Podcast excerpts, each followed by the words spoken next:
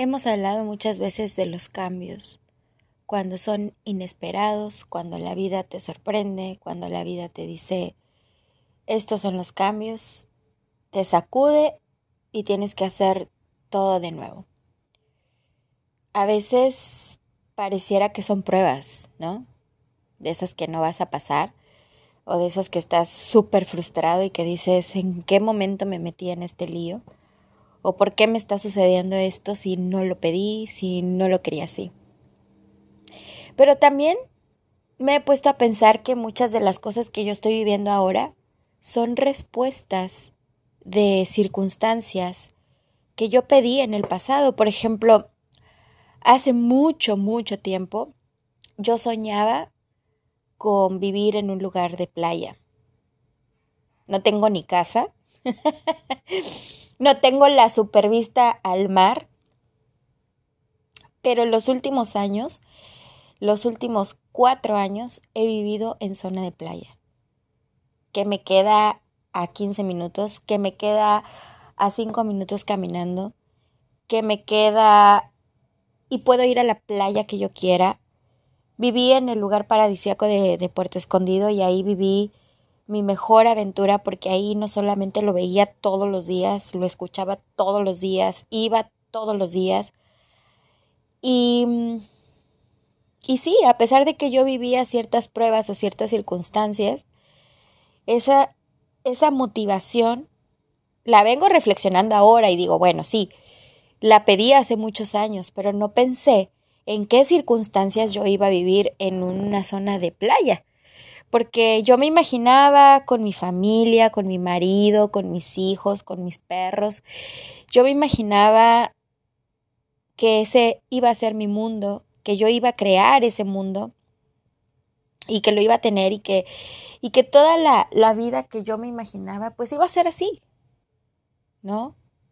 Con todos los personajes con los que yo tenía en mi cabeza. Cambió tanto la vida, dio un giro total. No tengo esposo, no tengo hijos, no tengo perros, pero sí vivo en un lugar de playa que me ha traído mucha paz, me ha traído mucha satisfacción, me ha traído muchas ganas de seguir adelante y de vivir, tanto así que nació este proyecto.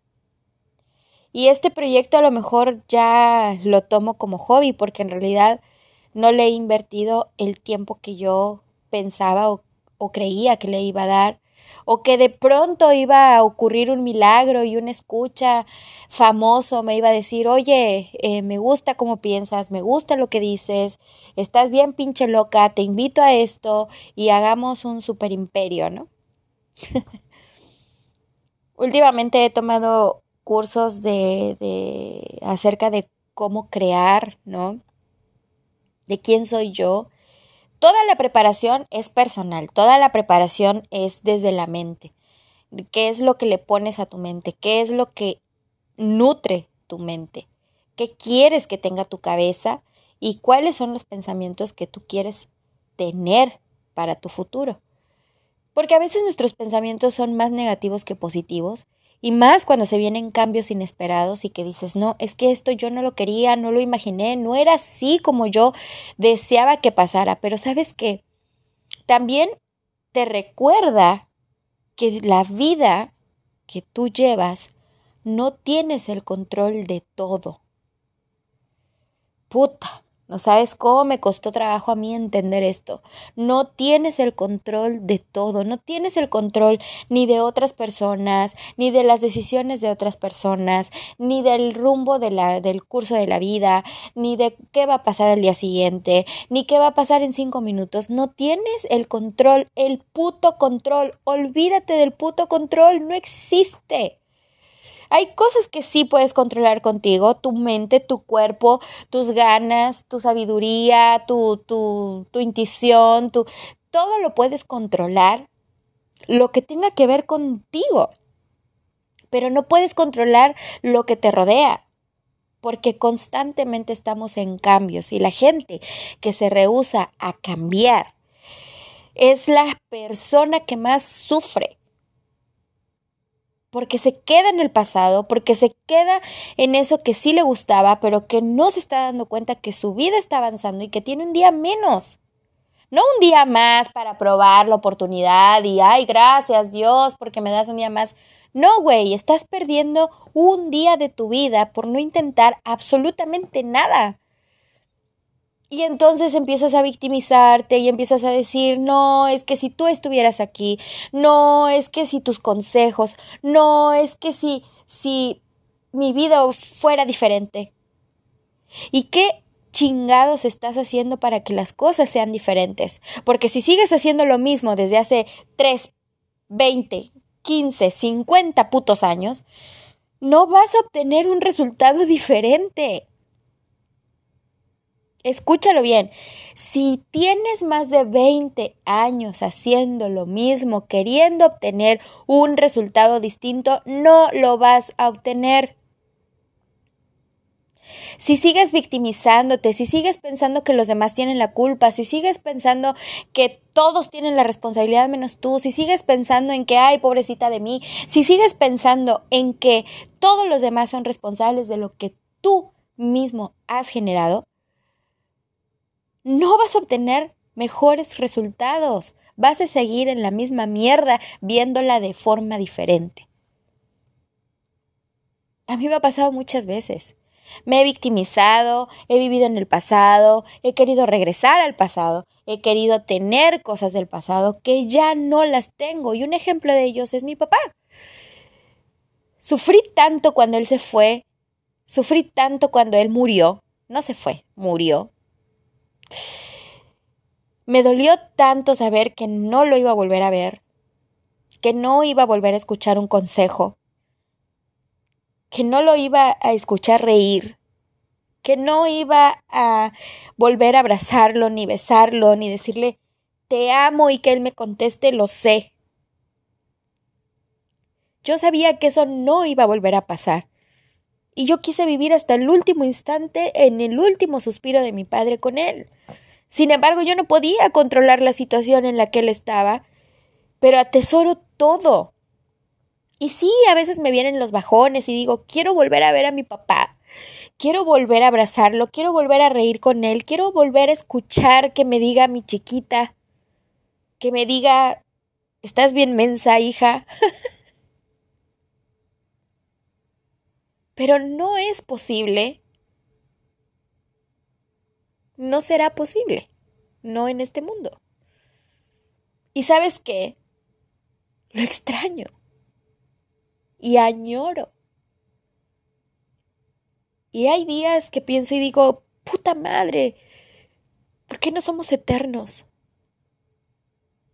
Porque en este mundo no podríamos sobrevivir con tanta mierda y con tanta maldad y con tanto corrupción y con tanta enfermedad y con tanta muerte. No podríamos. Bueno, la muerte no existiría, ¿no? Pero en este mundo así como está pintado, no. Y te digo algo más. Cuando yo tengo esos pensamientos de volver al pasado, me lo permito. No me culpo, me lo permito. Pero entonces es el momento en que yo pienso, bueno, ¿qué haría yo diferente? ¿Qué puedo hacer yo diferente? Bueno, todos los días me recuerdo que tengo una familia, todos los días me recuerdo que mi madre aún vive, todos los días doy gracias por todas las pruebas, por todas las cosas que yo he pasado para estar hoy aquí. Y que dentro de tantas malas, pinches malas noticias, tengo muy buenas que los cambios que se vienen y que los cambios que he tenido en mi vida, estoy sumamente agradecida porque he estado rodeada de personas que no tengo el control y que me dejan avanzar, que me empujan, que me, que me incitan a ser mejor. Y la verdad es que estoy cagada hasta las patas cada vez que viene algo que va a transitar por mi vida y que va a ser algo desastroso y que me voy a tener que volver a adaptar a los cambios y a lo nuevo y, demás. Pero me entusiasma porque digo, bueno, voy a empezar de cero otra vez.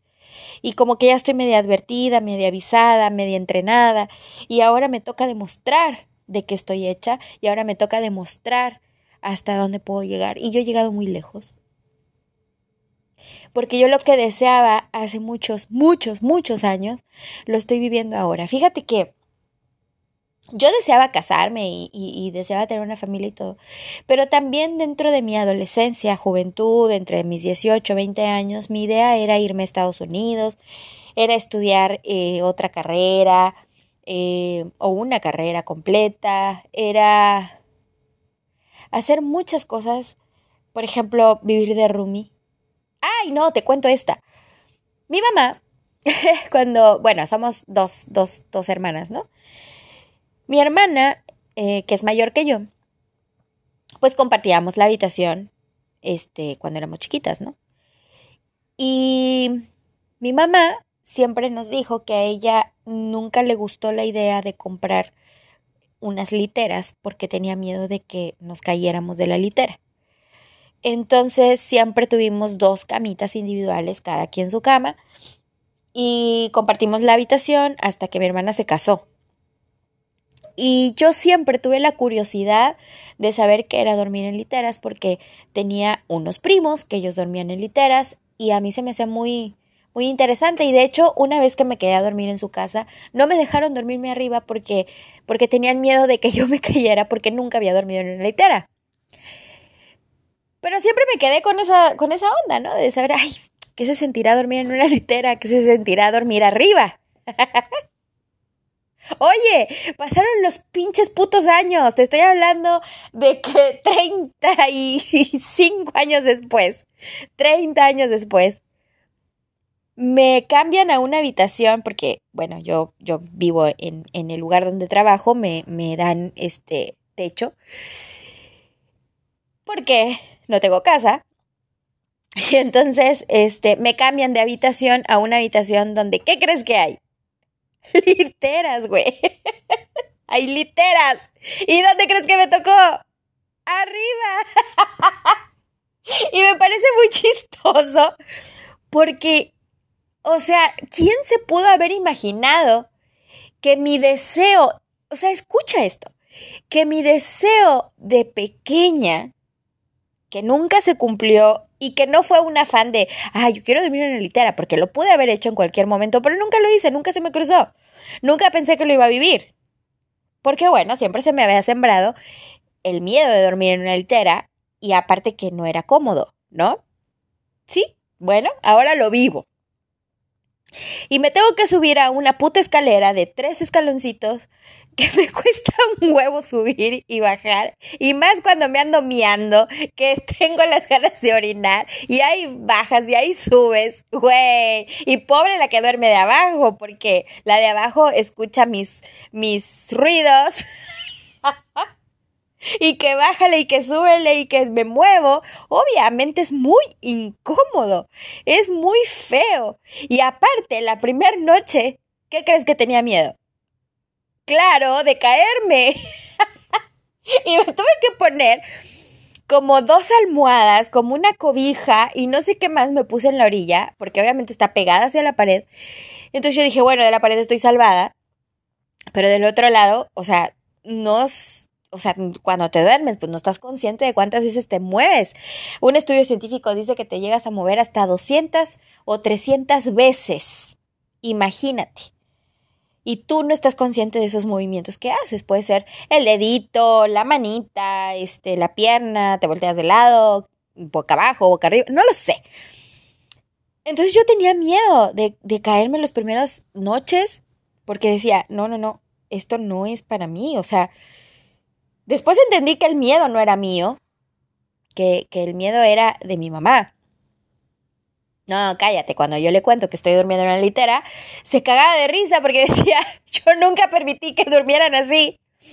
Y me dices que ahora de vieja estás durmiendo en una litera. me parece muy chusca la anécdota, pero ya lo viví. Y te puedo decir que es una experiencia vivida y que no se va a repetir porque ya está como cumplido. ¿Ves cuando pones una lista? ¿No? y pones check. Para mí ha sido una super aventura lo que he vivido hasta ahora. Ha sido lleno de frustraciones, ha sido lleno de, de llanto, de tristezas, de depresiones, pero también me he sabido levantar Y es que eso es lo que te quiero decir también. No todo es negativo y no siempre tienes que estar abajo. Una vez, eh, una amiga a quien estimo, no, digamos que no es mi amiga, sino es, es mi buddy, eh, con quien hice un entrenamiento. Y siempre me dice, ¿no? Siempre me busca para pedirme algo. Y yo, a mí me gustaría que me buscara para otro fin, para saber cómo estoy, y no para pedirme algo. Y se lo dije. Y entonces ella me dijo, pues es que nunca te pregunto porque en lo que yo veo en tus publicaciones y en tus estados, yo te veo brillando y te veo súper bien y te veo contenta y te veo feliz y te veo... Y entonces yo le dije, sí, lo estoy. Y lo que publico es porque lo estoy. Pero también me dan mis bajones, también me siento cansada, también me siento frustrada, también a veces me siento triste, a veces me siento como que como que no voy a ningún lado, como que estoy estancada. Y entonces ella me dice, ¿no? Me contesta, perdón, no lo sabía. Sí, a veces queremos aparentar y, y mostrar a los demás que, que pues estamos bien. Pero solo tú sabes qué es lo que cargas y solo tú sabes qué es lo que estás viviendo, cómo lo estás viviendo, qué dejaste de controlar, qué estás controlando y qué cambios llevas. Creo que eso ha sido para mí una de las pruebas más grandes, porque si bien yo brillo, tengo, tengo, la verdad es que tengo un alto nivel de, de, de optimismo, de relajación, de felicidad, de todo lo que te puedas imaginar. Sí, sí, la gente lo nota y le gusta mi carácter y soy carismática y le caigo bien a la gente y, y demás. Y sé que tengo un chingo de potencial para seguir creciendo y lo voy a explotar porque yo vivo apasionada de todo. Me apasiono de muchas cosas y eso es una de las cualidades que más me ve en la gente y que más me, me dice y que más me describe. Y de hecho, me dicen que estoy loca, que soy excéntrica, que, que me falta un tornillo y que estoy chapa, ¿no? Pero sabes que todo eso me ha dado un éxito. Y el éxito, muchas veces te lo he dicho, no es el éxito monetario, no soy millonaria, no tengo casa, güey, o sea, no tengo dónde, dónde vivir, dónde decir, ven, te invito aquí, esta es mi casa, no lo tengo. Pero yo he llegado al éxito de mi propia vida. Yo he llegado al éxito de mis propios límites. He llegado al éxito de todo lo que me imaginaba que podía hacer y que lo hago, que lo he logrado. Y aquí estoy. Una de las cosas que más me emocionan y me gustan es que cada vez que yo estoy con alguien eh, que conozco más bien a alguien o que tengo una amistad nueva y que empiezan a conocerme y que a lo mejor dicen, no, pues sí, no me cayó tan mal, no me cayó tan bien, pero empezamos a hacer una amistad. Y mis amistades me gusta conservarlas y me gusta tenerlas y me gusta estar presente. No te voy a ayudar a lo mejor monetariamente, no te voy a ayudar a lo mejor eh, estando ahí de un día para otro, pero estoy, estoy presente. Y creo que eso sí lo he podido controlar. Lo demás, mira, no te lo voy a decir. Pero siempre hay que disfrutar el cambio, el camino, las circunstancias. Y si no lo disfrutas, porque lo estás sufriendo, porque lo estás padeciendo, porque dices, no, no, yo no merezco esto, la puta madre, yo merezco ser feliz, yo, y te empiezas a poner loco, loca, yo te recomiendo que todos los días empieces con este ejercicio que fue uno de los primeros ejercicios que te dejé en uno de mis primeros podcasts, porque este es el 125, si no me equivoco, 124.